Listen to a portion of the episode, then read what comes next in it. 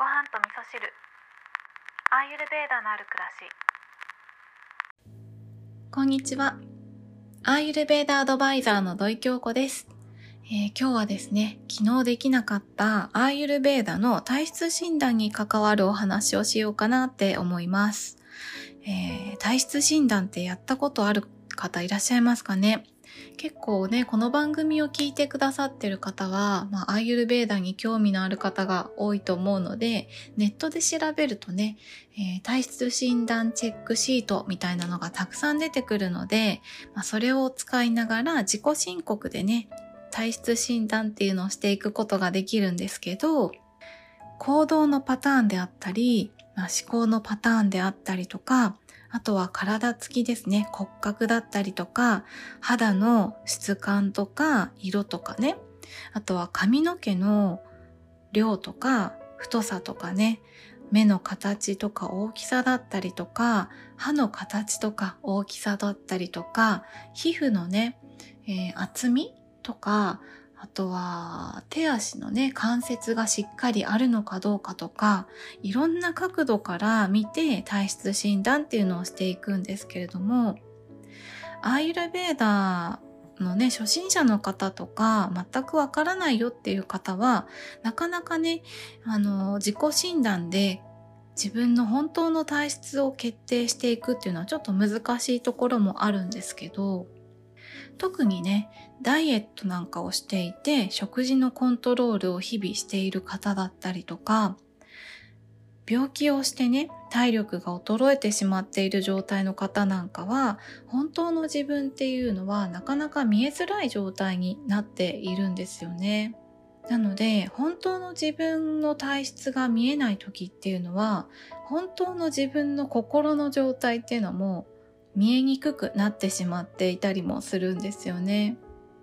やっぱり誰でもね、自分らしく生きていきたいなっていうふうに思ってると思うんですけど、自分らしさを取り戻していくっていうために、アーユルベーダの体質診断チェックシートっていうのを利用していくのもいいかなって思うんですよね。で、大事なのは、今の自分の状態を見て、私はこのタイプですっていうふうに決めつけないっていうことがとっても大切なんですよね。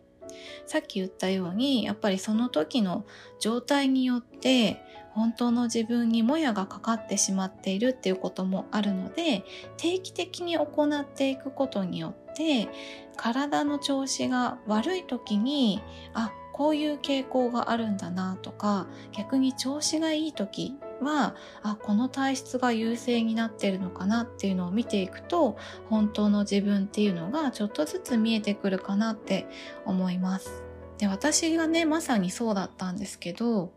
初めてアイルベーダの体質診断チェックシートを使った時っていうのはまだねあんまりアイルベーダのこと詳しくなかったので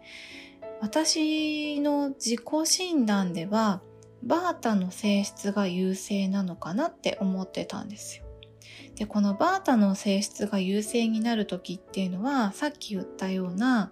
えー、ダイエットでね、食事のコントロールをしていたりとか、まあ、痩せてしまってる状態であったりとか、あとはね、病気をして、体力がなくなってきてしまっている状態っていうのに高まってくる性質でもあるので、私はね、この以前病気をしたっていうことで体力がちょっと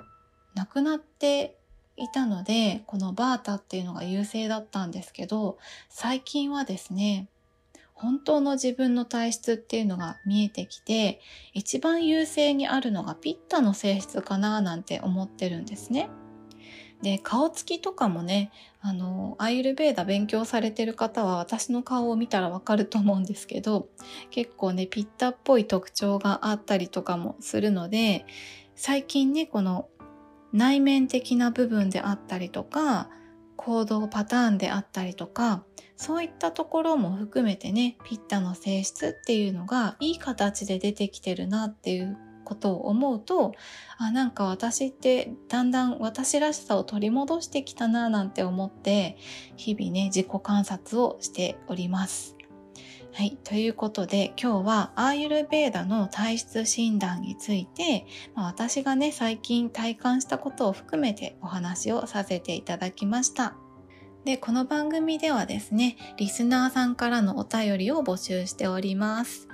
で、エピソードの詳細のところにね、お便りフォームがありますので、よかったらメッセージいただけると嬉しいです。